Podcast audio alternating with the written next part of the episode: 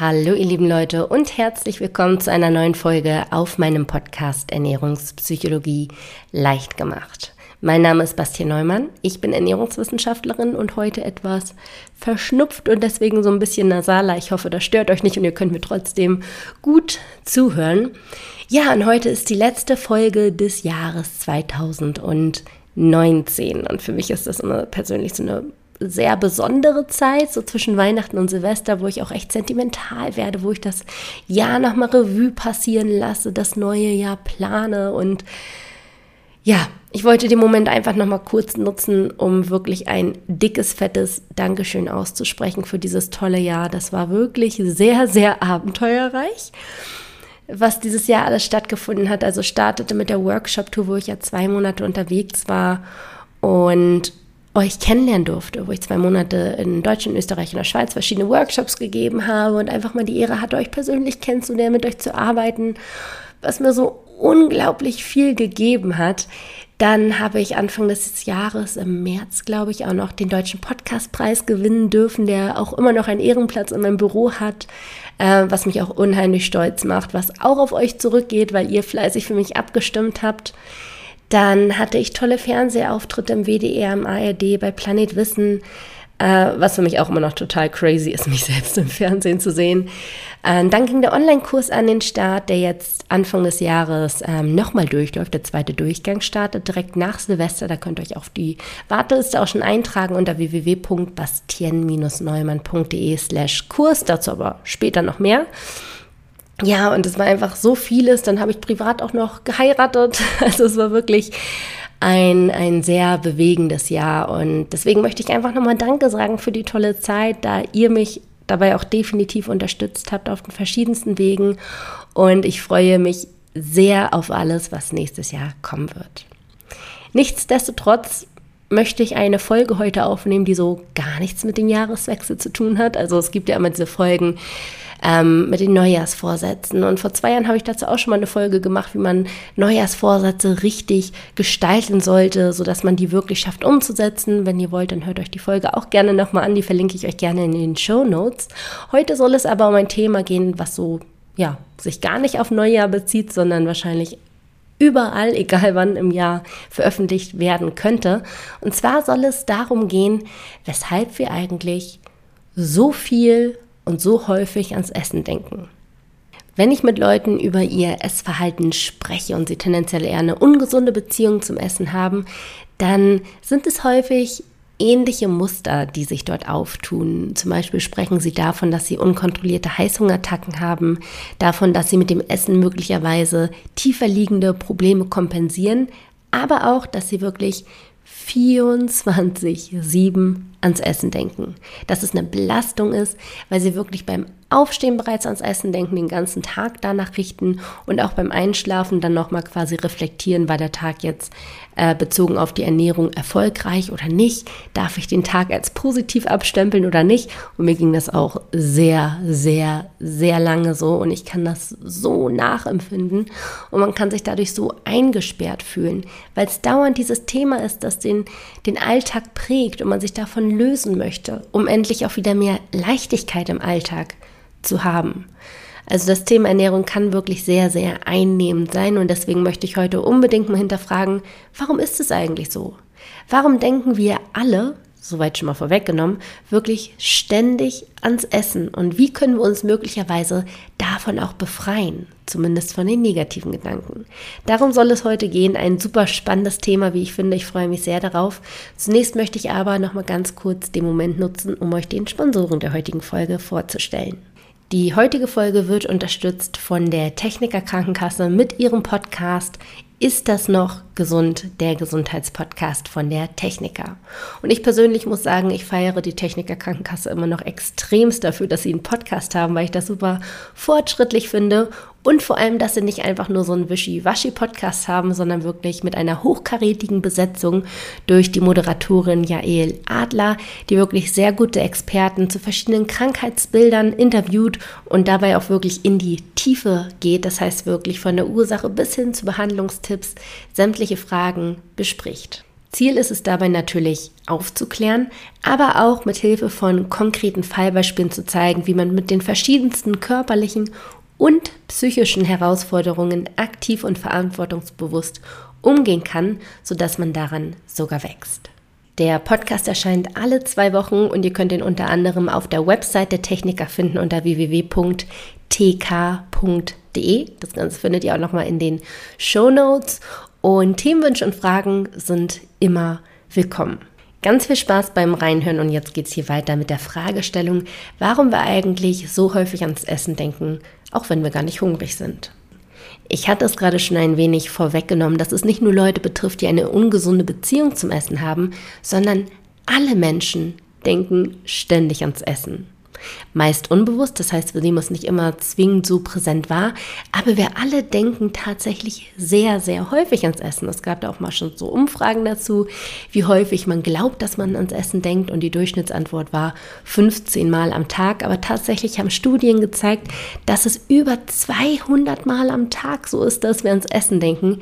Das heißt, wir alle denken ständig ans Essen und das macht evolutionsmäßig gesehen auch Sinn, denn tatsächlich ist es ein Überbleibsel der Evolution, der uns lange Zeit geholfen hat. Worin? Dazu komme ich später noch. Aber erstmal ist es wichtig, wirklich festzuhalten, dass alle Menschen, egal ob sie so ein bisschen zu kämpfen haben mit dem Essen oder nicht, alle Menschen denken ständig ans Essen. Einen ausschlaggebenden Unterschied gibt es jedoch.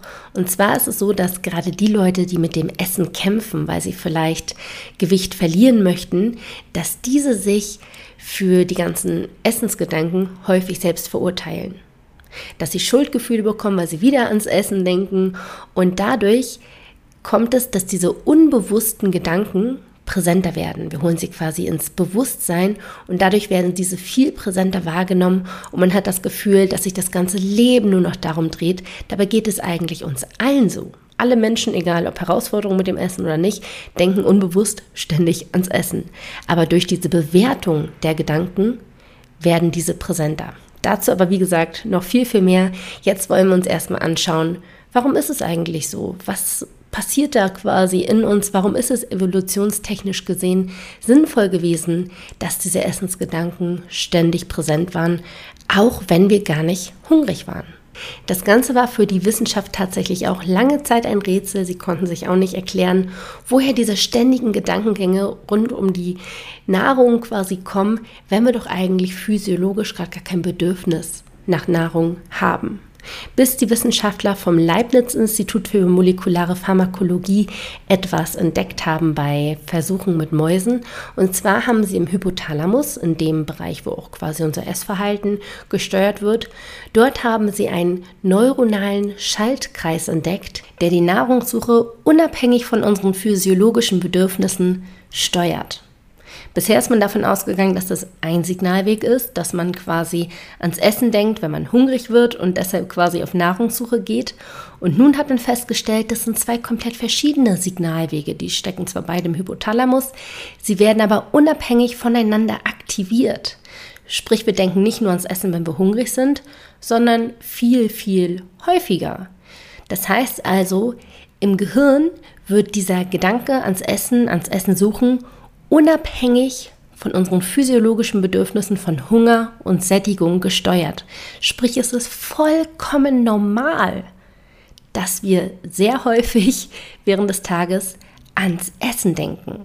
Was uns heute vielleicht lästig erscheint, war jedoch über Jahrhunderte, Jahrtausende lang ein unglaublich kluger Schachzug unseres Körpers, der uns dabei geholfen hat zu überleben. Denn wenn wir heute hungrig sind, gehen wir einfach mal schnell in den Supermarkt oder zum Kühlschrank. Es ist kein zeitlicher Aufwand, heute an Nahrung zu kommen. Früher war das Ganze jedoch anders. Wenn wir früher was essen wollten, dann mussten wir erstmal was jagen gehen, wir mussten sammeln gehen. Und das war ein zeitlicher Aufwand. Es hat durchaus Zeit gekostet, irgendwie Nahrung aufzutreiben. Und hätten wir dann damals erst ans Essen gedacht, wenn wir schon hungrig gewesen wären, dann wäre es möglicherweise zu spät. Dann wären wir möglicherweise verhungert. Sprich, der Körper hat dafür gesorgt, dass diese beiden Prozesse, der Gedanke an die Nahrung, der uns dazu bringt, dass wir auf Nahrungssuche gehen, dass dieser Prozess abgekoppelt ist von dem physiologischen Hunger. dass es quasi unabhängig läuft, damit wir schon vorzeitig auf Nahrungssuche gehen, sodass wir dann etwas Essbares haben, wenn wir hungrig sind. Heute, wie gesagt, brauchen wir das im Prinzip nicht mehr so, weil wir ganz schnell zum Essen gelangen könnten, wenn wir wollen. Aber der Mechanismus steckt noch in uns. Und das ist eigentlich die Erklärung der evolutionäre Überbleibsel sozusagen, der dazu führt, dass wir ständig ans Essen denken, auch wenn wir nicht hungrig sind. Soweit schon mal zu den Hintergrundinformationen, warum es denn eigentlich so ist, dass wir am Tag so häufig Gedanken ans Essen haben.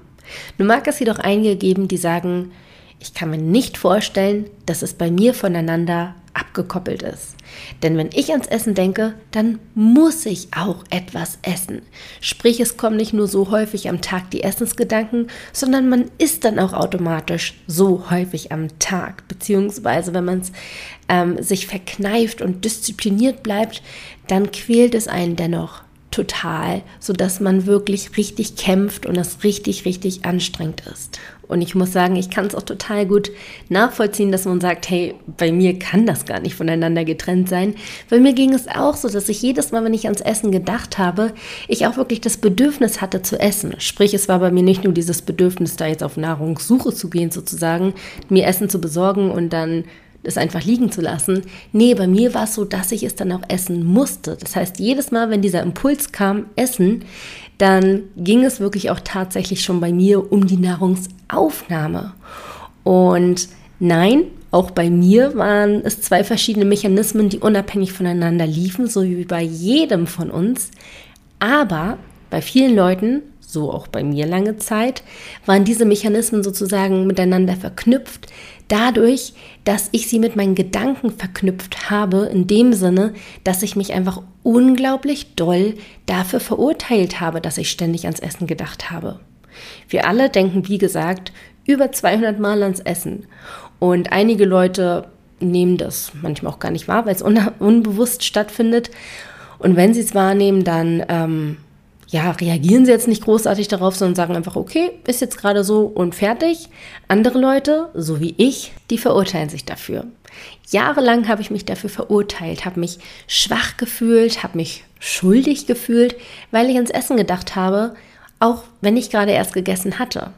Und ich dachte mir wirklich, was ist verkehrt mit mir? Ich habe gerade eben erst groß gegessen und jetzt denke ich schon wieder daran, warum ist das so? Warum bin ich so? Und dadurch, dass ich mich selbst so verurteilt habe, wie ich eingangs schon sagte, habe ich diese Gedanken immer größer werden lassen und habe denen viel mehr Bedeutung gegeben, als sie eigentlich hatten. Andere Leute haben genauso ans Essen gedacht wie ich, nur haben sie diese Gedanken als unwichtig wahrgenommen, haben sich vielleicht kurz gedacht, irgendwie, hey, nee, ich bin ja satt und gut isst, oder sind vielleicht einkaufen gegangen, sprich auf Nahrungssuche oder wie auch immer, aber sie haben dem Ganzen nicht so viel Bedeutung gegeben wie ich. Und ich habe mir wirklich den Kopf darüber zerbrochen. Ich habe mir Gedanken darüber gemacht, was verkehrt mit mir ist. Ich habe mir sogar verboten, sag ich mal, daran zu denken. Ich habe probiert, wirklich nicht daran zu denken und wir alle wissen, was passiert, wenn wir uns Dinge verbieten. Sie werden umso interessanter, sprich, sie nehmen umso mehr Raum ein. Und genauso war es. Je mehr ich mich dafür verurteilt habe, je mehr ich äh, mir das verboten habe, desto mehr kamen diese Gedanken, desto präsenter waren diese Gedanken. Und so geht es ganz vielen Leuten, die sich damit auseinandersetzen, die sich selbst dafür beurteilen oder verurteilen, dass sie ans Essen denken. Und schlimmer noch, jetzt kommt es nämlich zur Verknüpfung, sag ich mal, dieser zwei voneinander entkoppelten Signalen, also einmal das Signal der Nahrungssuche und das Signal der Nahrungsaufnahme, wenn wir uns dafür verurteilen, dass wir uns Essen denken, dann fühlen wir uns schlecht. Und viele von uns neigen dazu, zum Essen zu greifen, wenn wir uns schlecht fühlen, weil wir damit die schlechten Gefühle kompensieren. Denn Essen löst in uns ein kleines Gefühl, ein kleines Glücksgefühl aus. Und wenn uns das rausholt aus diesem Loch, in das wir gefallen sind, weil wir uns selbst verurteilt haben, dann tun wir das wieder und wieder. Sprich, wir kommen somit in einen Teufelskreis. Dadurch, dass wir ans Essen denken, was normal ist, was allen Leuten so geht, was ein evolutionäres Überbleibsel ist, verurteilen wir uns und diese negativen Gefühle ertränken wir im Essen. Dadurch verbinden wir diese zwei voneinander getrennten Mechanismen und essen dadurch tatsächlich viel, viel häufiger.